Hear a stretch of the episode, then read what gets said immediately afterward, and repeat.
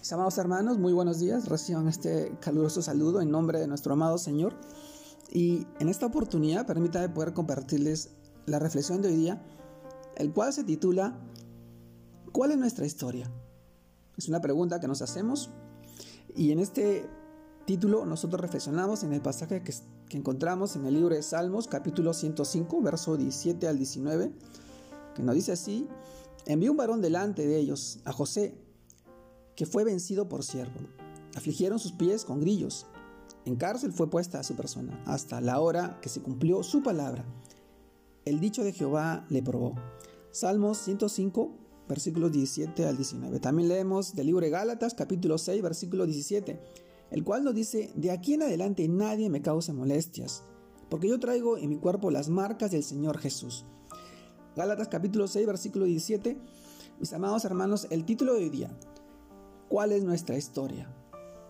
Es un título en forma de pregunta y en, este, en estos pasajes que la hemos leído del libro de Salmos y Gálatas, nosotros reflexionamos y sabemos que muchas de las marcas en nuestro cuerpo y alma fueron causadas por nuestro pecado.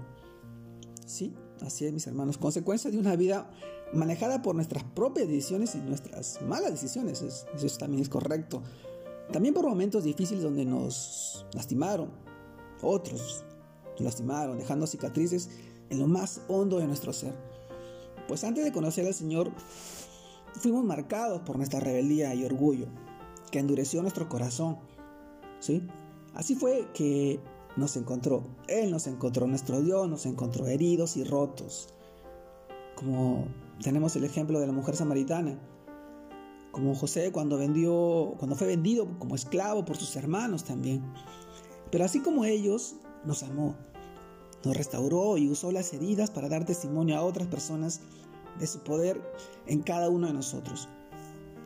Mis hermanos, cuando Jesús aparece, nuestra vida es sanada en lo más profundo y todo tiene un nuevo sentido y es usado para su gloria. Hoy el libro de Gálatas, Pablo está pidiendo a los judíos que no lo molesten más, porque él ahora lleva en su cuerpo las marcas de Cristo. La palabra marca significa en el griego estigma y se refiere a las marcas de propiedad que se le ponían a los esclavos, a los animales, para decir que eran de alguien. Las cicatrices de Pablo eran aquellas que le fueron causadas por las persecuciones que padeció en el nombre de Cristo.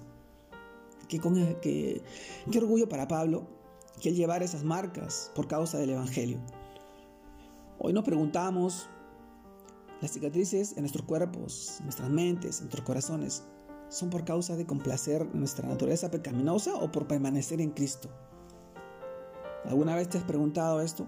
¿Cuáles son las marcas que tú llevas en el cuerpo y si realmente son las que enaltecen o glorifican al Señor? ¿Cuál es nuestra historia? Las marcas de José, causadas por la injusticia de sus hermanos, forjaron su carácter para llegar a ser el segundo al mando en Egipto. Y por eso pudo decir ahora, ahora pues no entristezcáis ni os pese de haberme vendido acá, porque para preservación de vida me envió Dios delante de vosotros. Eso expresa José a sus hermanos cuando, cuando ellos los ven, cuando ellos lo pueden ver en el cargo el cual estaba ocupando. Mis hermanos, hoy recordemos que Cristo, con su sufrimiento en la cruz y sus heridas, trajo a nosotros salvación, trajo a nosotros liberación y sanidad Permitámonos que nuestro testimonio, que nuestra historia personal sea usada para alcanzar a otros, para el reino de Dios, que hoy se ha acercado a nuestras vidas, mis hermanos. Y vuelvo a la pregunta del, del título de hoy día, ¿cuál es nuestra historia? ¿Cuál es tu testimonio que hoy puede enaltecer al Señor, sabiendo que Él está obrando en tu vida y va a seguir obrando para bendición de otras personas?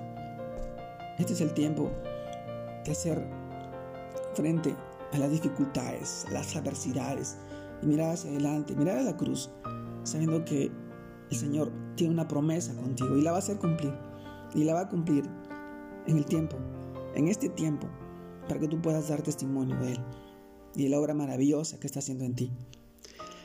Te mando un fuerte abrazo, Dios te guarde y te bendiga en este tiempo y en este día, que sigas creciendo en el Señor, que sigas permaneciendo fiel, sabiendo que Él va a obrar en la vida de tu familia, de tus hijos, de tus seres queridos, de tu, de tu de tu simiente. Él quiere traerte gozo, felicidad, alegría en este tiempo. Saludos a todos mis hermanos. Un abrazo grande a la distancia. Dios los bendiga. Dios los guarde.